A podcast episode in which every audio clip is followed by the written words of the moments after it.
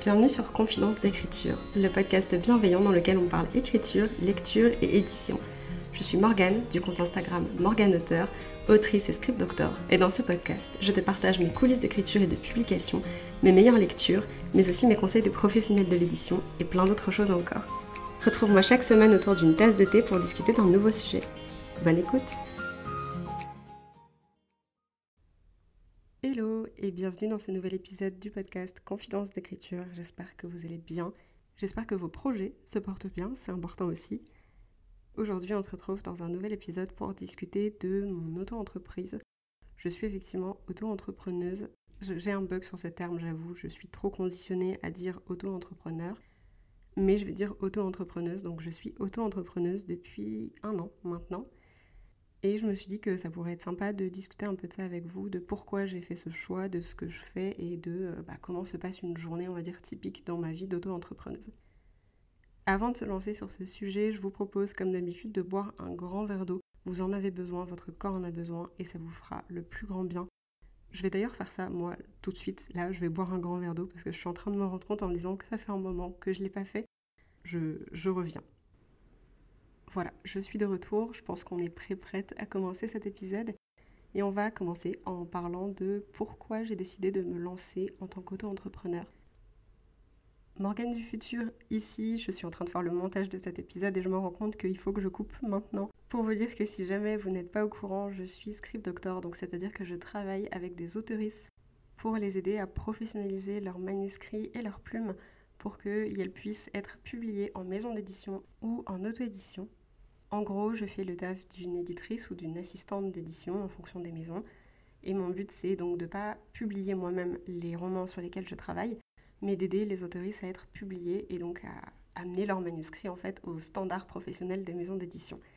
C'est un peu le topo et je vais en parler un peu brièvement plus tard dans l'épisode. Mais je me suis rendu compte que si vous n'étiez pas au courant de ça, vous alliez naviguer un peu dans le flou pendant tout le début, euh, pendant toute la première partie de l'épisode. Et c'était pas le but non plus, donc voilà. Je termine mon aparté là et je vous laisse avec la question pourquoi j'ai décidé de devenir auto-entrepreneuse C'est une question à laquelle pour le moment j'ai trois pistes de réponse. La première, ça va être que j'ai fait des études dans le milieu de l'édition, dans les métiers de l'édition. C'est ce que je voulais faire, j'ai toujours voulu bosser dans le monde de l'édition à partir du moment où j'ai su ce que c'était. C'est un, milieu qui m'a énormément intéressée. Le souci, c'est que euh, je suis spécialisée dans la jeunesse et la littérature young adulte, et le problème, c'est qu'en fait, les entreprises qui m'intéressent, elles sont sur Paris. Mon souci, c'est que j'ai vécu sur Paris pendant deux ans pour faire mes études de cinéma. Et c'est une ville que je trouve magnifique, qui est culturellement hyper riche et très intéressante. Mais c'est aussi une ville dans laquelle la vie est très chère, euh, qui est très polluée aussi malheureusement. Donc ça fait déjà deux arguments assez solides en défaveur de la région parisienne, on va dire. Le problème, c'est que c'est très cher de se loger à Paris, encore plus dans un appartement qui n'est pas insalubre ça paraît pas grand chose dit comme ça parce que ça devrait être finalement le minimum vital hein, de pouvoir assurer de, pouvoir s'assurer de vivre dans un logement qui est, correct. Mais à Paris, bah, c'est des vieux bâtiments, ça coûte cher de rénover, ça coûte cher de faire des travaux. Et finalement, il y a tellement de gens qui ont besoin de vivre à Paris, qui veulent vivre à Paris, que la concurrence sur le marché est folle. Et là, pour le coup, je vous apprends rien. Du coup, plus il y a de concurrence, plus il y a de chances de louer son, son appart, en fait. Du coup, les proprios et les agences s'en foutent pas mal que l'appart soit crade et qu'il soit pas isolé, qu'il soit euh, complètement humide et tout ça, puisque de toute façon, il va forcément se louer parce qu'il y a forcément quelqu'un qui a besoin de vivre dans cet appart. Donc, ça donne une situation qui est assez compliquée. Quand moi j'ai vécu à Paris en 2016-2018, du coup, je vivais dans un petit appartement. Alors ça, bon, voilà, c'est les standards parisiens, il n'y a pas de souci là-dessus. J'y étais préparée. Ce à quoi j'étais pas préparée, en revanche, c'était l'humidité, la moisissure et les infiltrations d'eau. Et pour quelqu'un qui est handicapé, notamment, bah, moi je suis handicapée avec une maladie pulmonaire particulièrement, autant vous dire que de vivre dans la moisissure et l'humidité, ça m'a pas vraiment réussi. Le problème, c'est qu'en fait, j'avais pas les moyens de vivre dans autre chose. C'était très, c'était, impossible pour moi de bouger en fait. Donc ça, c'est un truc, euh, voilà, entre ça et la pollution extérieure, j'ai pas forcément envie de renouveler Paris. Et en plus, je trouve que c'est une ville qui est, enfin, pour moi en tout cas, c'est une ville qui est très jolie, mais c'est une ville qui est très anxiogène. Donc, disons qu'il y a des choses, notamment ma santé physique et mentale, que j'ai pas envie de sacrifier pour travailler dans l'édition, quoi. La deuxième raison pour laquelle j'ai décidé de me lancer dans l'auto-entrepreneuriat, c'est, comme je vous le disais, je suis une personne handicapée. Et donc, c'est parfois très compliqué pour moi de gérer mon handicap, mes besoins médicaux, mes besoins euh, physiques, en fait, pour ma santé, et une vie d'entreprise et un travail dans une entreprise. À savoir que tout le monde n'est pas forcément, et ça c'est dommage, mais ça arrive, il faut le savoir, tout le monde n'est pas forcément conciliant euh, du handicap en entreprise. Il y a des gens qui m'ont embauché en sachant que j'étais handicapée et qui m'ont quand même, euh, qui ont quand même trouvé tous les moyens et toutes les raisons possibles de me faire remarquer que bah, ça les saoulait un peu quand même, que j'ai des rendez-vous médicaux, que j'ai des check-up à l'hôpital, que des fois il y a des jours juste on est très malade et finalement bah, être malade quand on est une personne handicapée, ça peut vite plus dégénérer que quand on n'est pas handicapé. C'est comme ça aussi, voilà. Et on m'a déjà fait des remarques là-dessus à, de nombreuses reprises. Alors il y a des gens qui ont été très chill avec ça et qui m'ont jamais posé de soucis.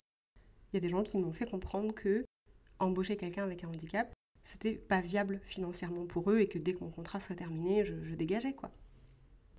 Et pour moi aussi, c'était difficilement, c'était difficilement viable en fait des fois parce que, disons que entre le stress et l'angoisse d'être obligé de demander l'autorisation d'aller à mes rendez-vous médicaux, le fait que j'avais l'impression d'être redevable, qu'on me donnait parfois l'impression que je devais être redevable, qu'on m'accorde euh, le, strict minimum hein, finalement pour un être humain handicapé, c'était aussi difficile parce que je me suis dit, ça fait quelques années déjà que j'essaie de mettre la priorité sur ma santé physique et mentale aussi. Et du coup, ça crée un environnement qui n'était pas très sain. S'ajoute à ça que quand on est une personne handicapée, avec certains handicaps, pareil que d'habitude, je prétends pas parler pour tout le monde, je parle en particulier de ma situation parce que c'est celle que je vis, mais je sais que je ne suis pas la seule dans ce cas-là. Pour ma part, j'ai moins d'énergie que d'autres personnes qui sont valides, qui ne sont pas handicapées. Donc par exemple, une personne valide va avoir dans sa journée, on va dire, 10 bananes.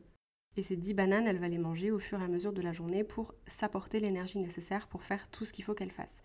Donc se lever le matin, préparer, le repas, aller au travail, faire sa journée de travail, aller chercher des enfants, euh, appeler ses parents, je sais pas moi. Tout et n'importe quoi, en fait, ces 10 bananes, elles vont servir sur toute la journée pour remplir toutes les tâches, qu'elles soient euh, au niveau du travail, qu'elles soient sociales, qu'elles soient physiques, genre faire le ménage et tout ça. Ça va, servir à tout ça.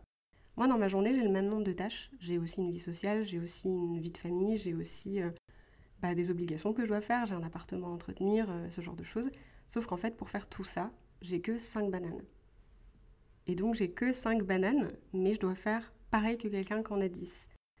Et ça, c'est très compliqué parce que du coup, quand je travaillais en entreprise, je travaillais bah, 35 heures semaine. Et quand je rentrais chez moi le soir, j'étais tellement épuisée en fait, j'étais tellement en manque d'énergie qu'il y a des jours malheureusement où j'ai dû choisir entre faire à manger et aller me doucher. J'avais pas l'énergie pour faire les deux.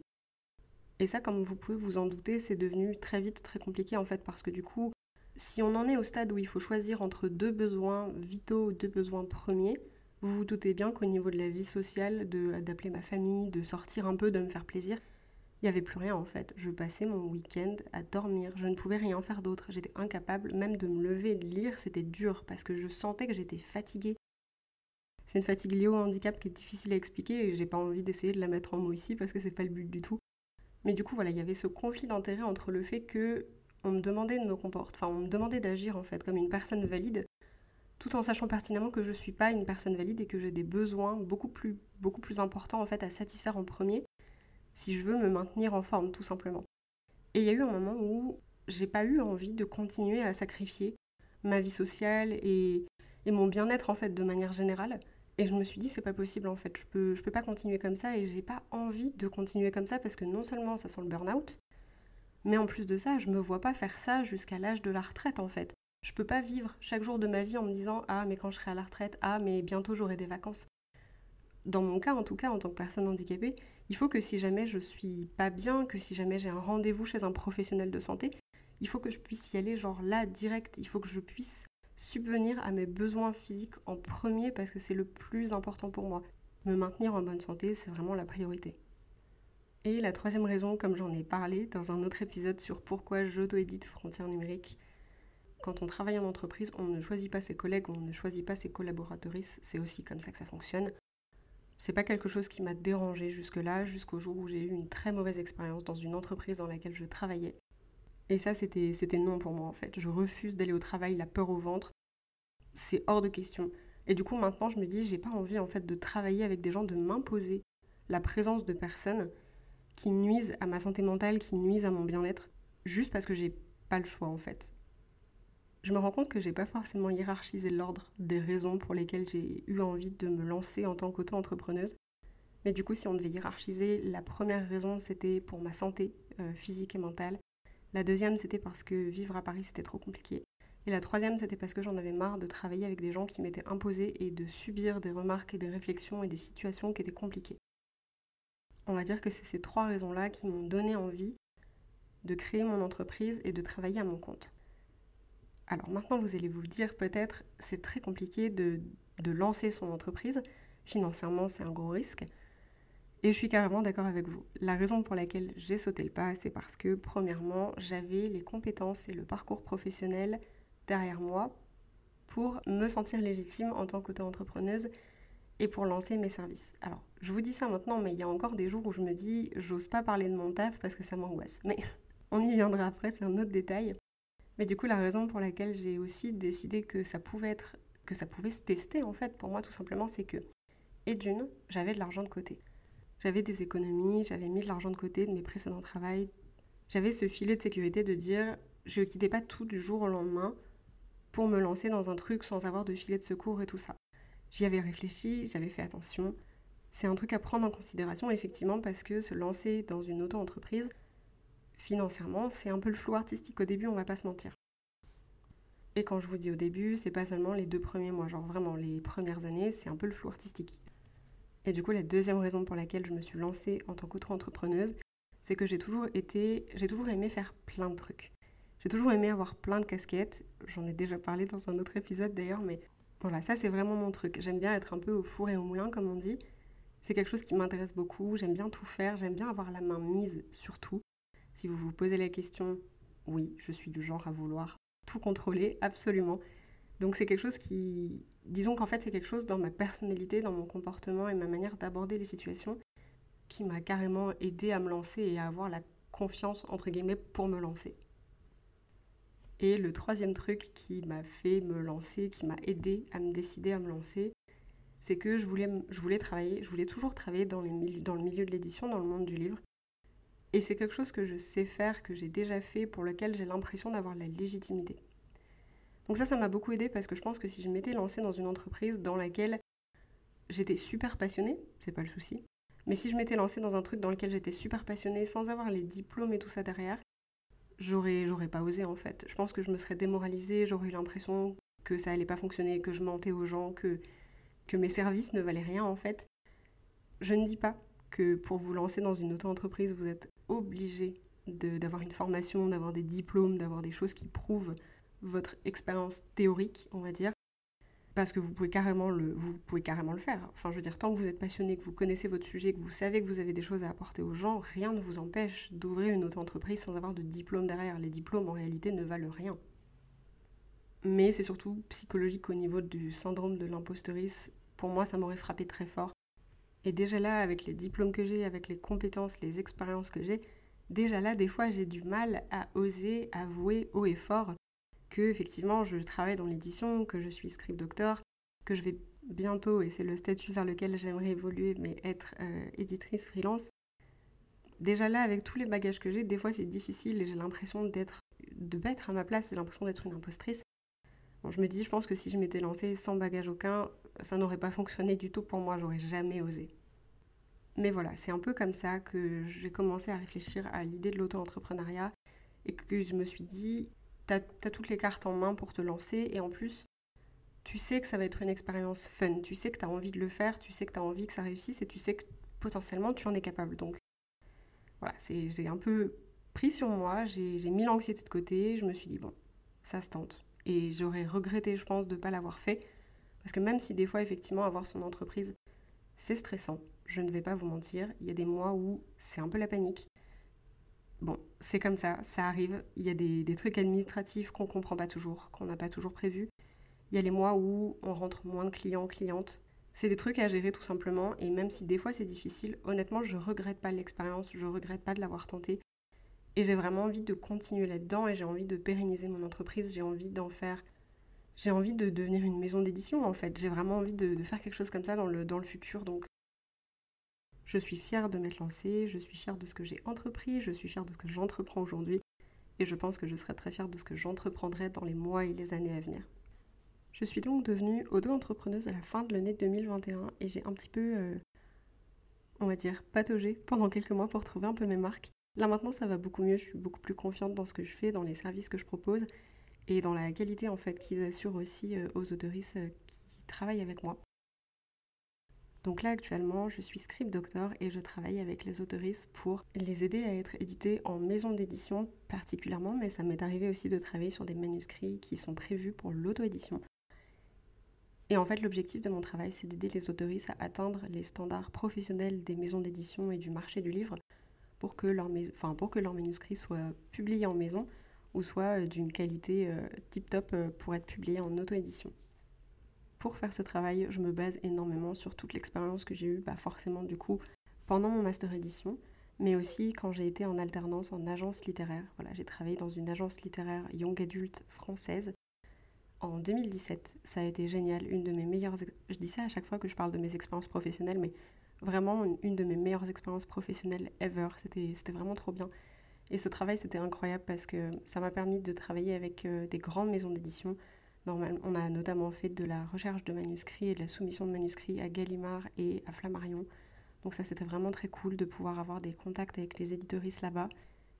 Et je me base également sur mon expérience d'assistante d'édition dans une maison d'édition pour la jeunesse. J'ai deux offres principales, donc une offre de script doctoring et une offre de lecture sensible. Donc on va commencer par la lecture sensible juste parce que c'est le point qui va être le plus rapide. Mais du coup je suis lectrice sensible sur des thématiques queer, notamment sur la sexualité, l'aromantisme et euh, l'homosexualité ou l'homoromantisme. Donc c'est-à-dire qu'en fait je travaille avec des autoristes qui ont dans leur manuscrit des représentations de ces personnages, de ces, de ces identités queer, de personnages qui sont queer, et qui ont besoin d'un point de vue d'une personne concernée et déconstruite sur le sujet. C'est-à-dire que j'ai fait énormément d'études, de recherches, et j'ai beaucoup d'expérience dans les milieux queer.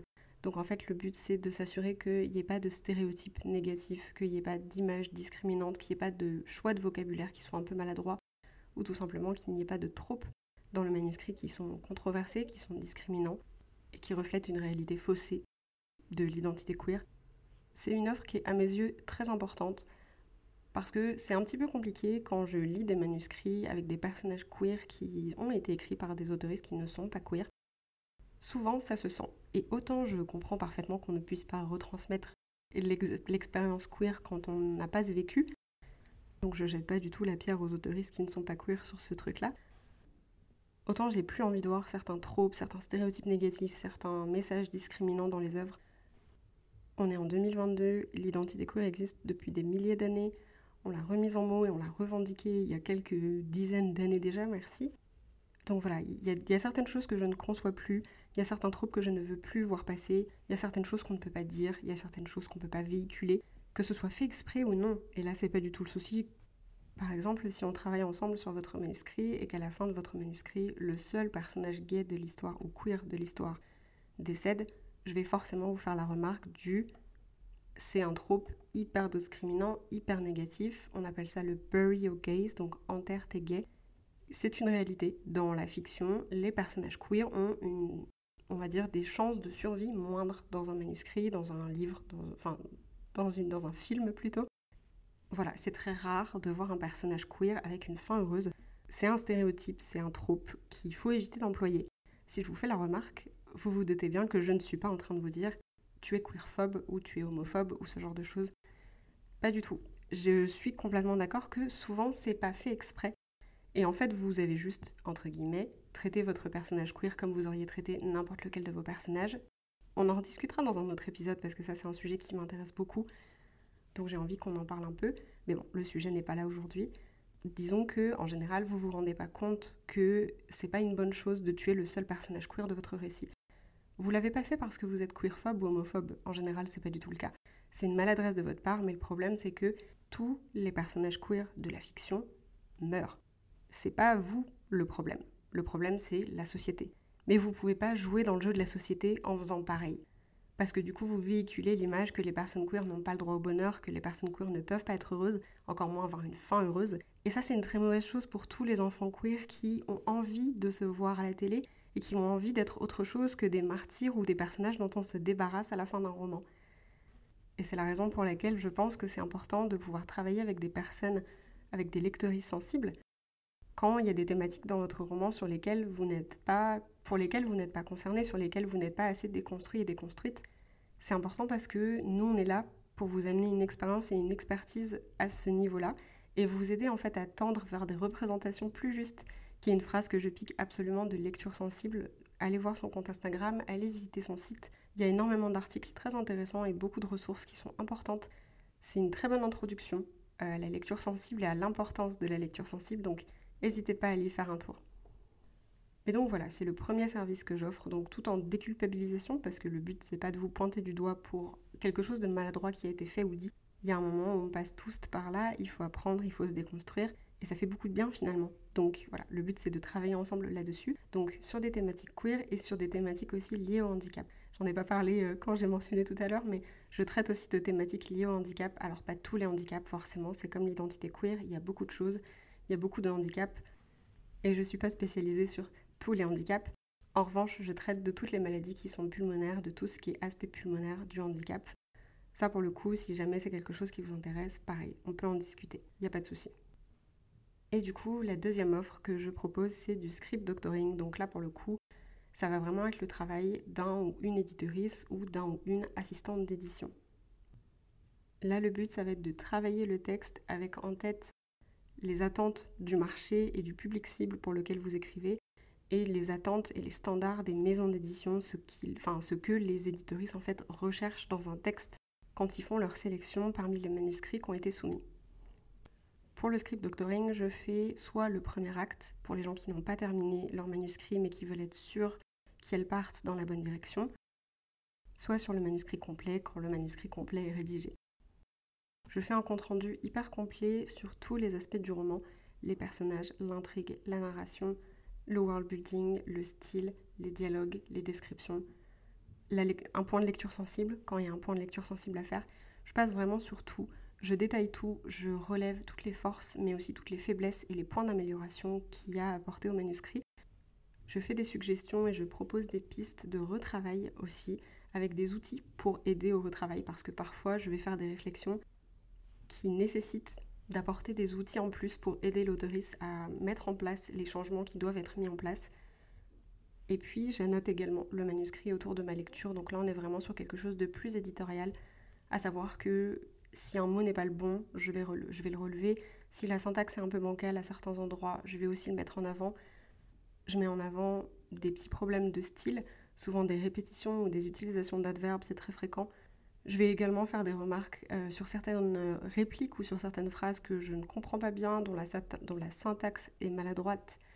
Voilà, des problèmes de verbes, des fois de concordance des temps, c'est des choses que je vais relever à même le texte pour aider l'autoriste à corriger au plus proche du texte et aider à polir le texte directement.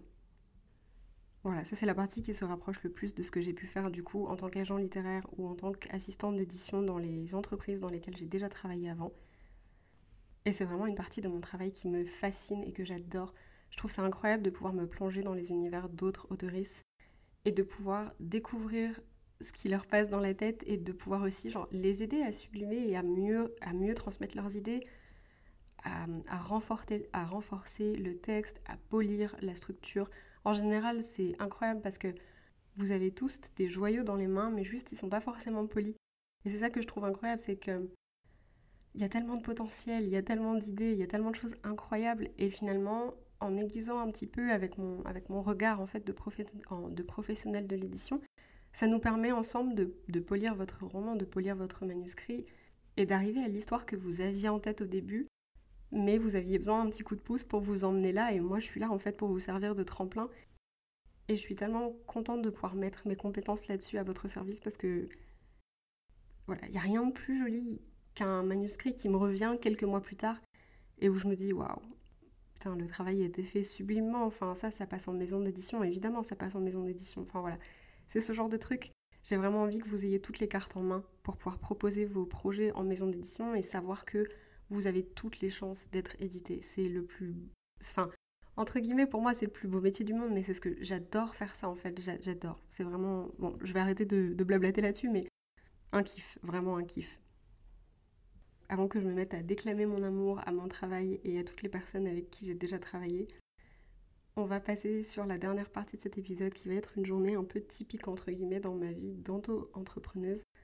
Alors il faut savoir que je suis autrice aussi à côté, si jamais c'est le premier épisode dans lequel vous me découvrez, donc je suis autrice auto-entrepreneuse. Le matin, je ne me concentre pas sur le travail d'auto-entrepreneuriat. Il y a des gens qui commencent, beaucoup de gens qui commencent leur journée en consultant leurs mails et en répondant à leurs mails. Je fais pas ça du tout dans le sens où moi le matin c'est vraiment mes heures de créativité. C'est vraiment le moment où je suis la plus créative de la journée en fait. Donc je me concentre sur mon roman, sur tout ce qui tourne autour de mon roman le matin. Donc là en ce moment je ne suis pas activement en train d'écrire un roman puisque j'ai terminé Frontières numériques qui est mon projet à paraître bientôt. Mais je m'occupe quand même de tout ce qui va tourner autour de Frontières numériques. Donc là pour le coup on est plus dans de l'administratif, de la manutention, ce genre de choses. Je suis en train de mettre en place les précommandes, de travailler sur des devis d'impression, ce genre de choses. Bon voilà, c'est pas forcément la partie la plus fun, mais je le fais le matin parce que dans ma routine, c'est vraiment le matin, j'ai ma casquette d'autrice et ça fonctionne bien pour moi. Ensuite, à partir du début d'après-midi, pour le coup, là vraiment, je me consacre entièrement à mon entreprise et euh, aux clients, clientes avec qui je travaille. Donc là, j'ai à fond ma casquette de script doctor. En général, en début d'après-midi, du coup, je consulte mes mails je me mets à jour, je récupère les devis, j'envoie des factures s'il y a des factures à envoyer, tout ça. Et régulièrement, j'envoie aussi des mails aux autoristes avec qui je travaille ou avec qui j'ai travaillé pour m'assurer que tout va bien de leur côté, que la réécriture se passe bien, que les soumissions se passent bien. C'est important de prendre des nouvelles. Et moi, ça me fait plaisir toujours de recevoir des nouvelles, donc c'est très cool. Ensuite, je me mets sur les manuscrits des autoristes avec qui je travaille en ce moment Là, forcément, ça peut varier. Ça m'arrive d'avoir trois manuscrits euh, sur lesquels je jongle en même temps, comme ça m'arrive d'en avoir qu'un seul. Ça dépend de la demande, ça dépend des mois, ça dépend du nombre d'autoristes avec qui j'ai des contrats en cours. Ce que je fais quand j'ai plusieurs manuscrits en même temps, c'est que je passe une heure sur chaque manuscrit dans l'après-midi. Donc je lis, j'annote, je prends des notes pour faire mon compte rendu. Et ensuite, au bout d'une heure, je change de projet, je change d'histoire, je change d'autorise. Ça fonctionne très bien pour moi de, de, faire comme ça parce qu'en fait c'est ce qui me permet de rester le plus concentré sur les projets sur lesquels je travaille. Et j'aime bien changer, alors c'est ce que je vous disais, j'aime bien avoir plein de casquettes, j'aime bien changer d'activité assez régulièrement, ça me permet de rester concentré, ça me permet de rester alerte. Et ça me permet aussi d'avoir un meilleur recul et d'être plus efficace dans mon travail du coup. J'essaie toujours d'informer les autoristes par mail ou par message de où j'en suis dans ma lecture et où j'en suis dans mon travail, juste pour qu'elles puissent savoir un petit peu bah, quand s'attendre tout simplement à recevoir les retours, parce que c'est quelque chose des fois pour lequel il faut se préparer un petit peu euh, psychologiquement, parce que c'est très stressant de confier son manuscrit à quelqu'un. Et c'est pas mon but. J'ai conscience que ce que je dis c'est un peu hypocrite, sachant que moi je suis terrorisée en général à l'idée de recevoir des retours de lecture. C'est quelque chose qui m'angoisse beaucoup et pour lequel j'ai besoin de me préparer psychologiquement. C'est la raison pour laquelle je préviens toujours les autoristes de mon avancée dans leur travail et de la date à laquelle je vais leur faire le, rendu. C'est important pour moi. Comme j'ai conscience que ça peut être une expérience un peu stressante, j'ai vraiment à cœur d'être hyper bienveillante dans les retours que je fais. Le but, c'est pas du tout de juger quoi que ce soit. Il n'y a aucun jugement, très honnêtement. En général, c'est ce que je vous disais, vous avez tous des pépites dans les mains. Il n'y a pas à juger ça, tout simplement. Il y a juste des fois à donner des petits coups de pouce dans la bonne direction. Donc voilà, je mets un point d'honneur à ce que notre collaboration elle se fasse dans la bienveillance, dans le partage et sans jugement aucun, parce que c'est super important pour moi. Voilà, donc finalement ma journée type c'est quand même assez vite résumé. Le matin je fais du travail d'autrice, donc de l'écriture, de l'administratif, de publication, de la préparation de publication, ce genre de petites choses. Et l'après-midi, je suis entièrement dédiée aux manuscrits de mes clients, clientes sur lesquels je travaille. Donc voilà, L'expérience de l'auto-entrepreneuriat, c'est vraiment quelque chose qui a changé ma vie parce que ça me permet vraiment de pouvoir, on va dire, façonner mes journées comme je l'entends, comme ça me correspond, sur le rythme qui me correspond, en prenant soin aussi de ma santé physique et mentale. Voilà, si jamais j'ai besoin d'aller faire un petit tour, une petite promenade, je peux le faire, ça m'aère, ça me fait du bien, ça me, ça me libère un peu la tête et l'esprit. Si jamais j'ai un rendez-vous médical, je peux y aller. Ça me permet vraiment de jongler avec toutes mes activités comme je l'entends. Et ça, c'est un pur bonheur. C'est une liberté vraiment que je, enfin, pour laquelle je suis tellement reconnaissante. Ça me permet aussi, bah voilà, je vous disais, de profiter des heures du matin pendant lesquelles je suis le plus créative pour pouvoir avancer sur mon roman. Ça me permet l'après-midi de me consacrer à mes autoristes, à mes clients, clientes et d'honorer mes contrats. Et c'est vraiment un, un, bonheur en fait aussi de pouvoir évoluer dans une sphère aussi créative toute la journée. C'est juste incroyable en fait, j'adore.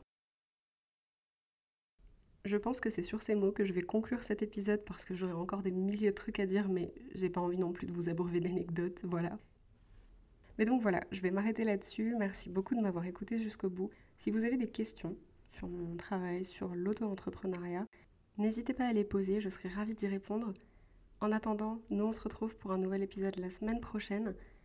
Je vous souhaite une très belle journée, une très belle soirée en fonction de l'heure à laquelle vous m'écoutez. Et surtout, bonne écriture.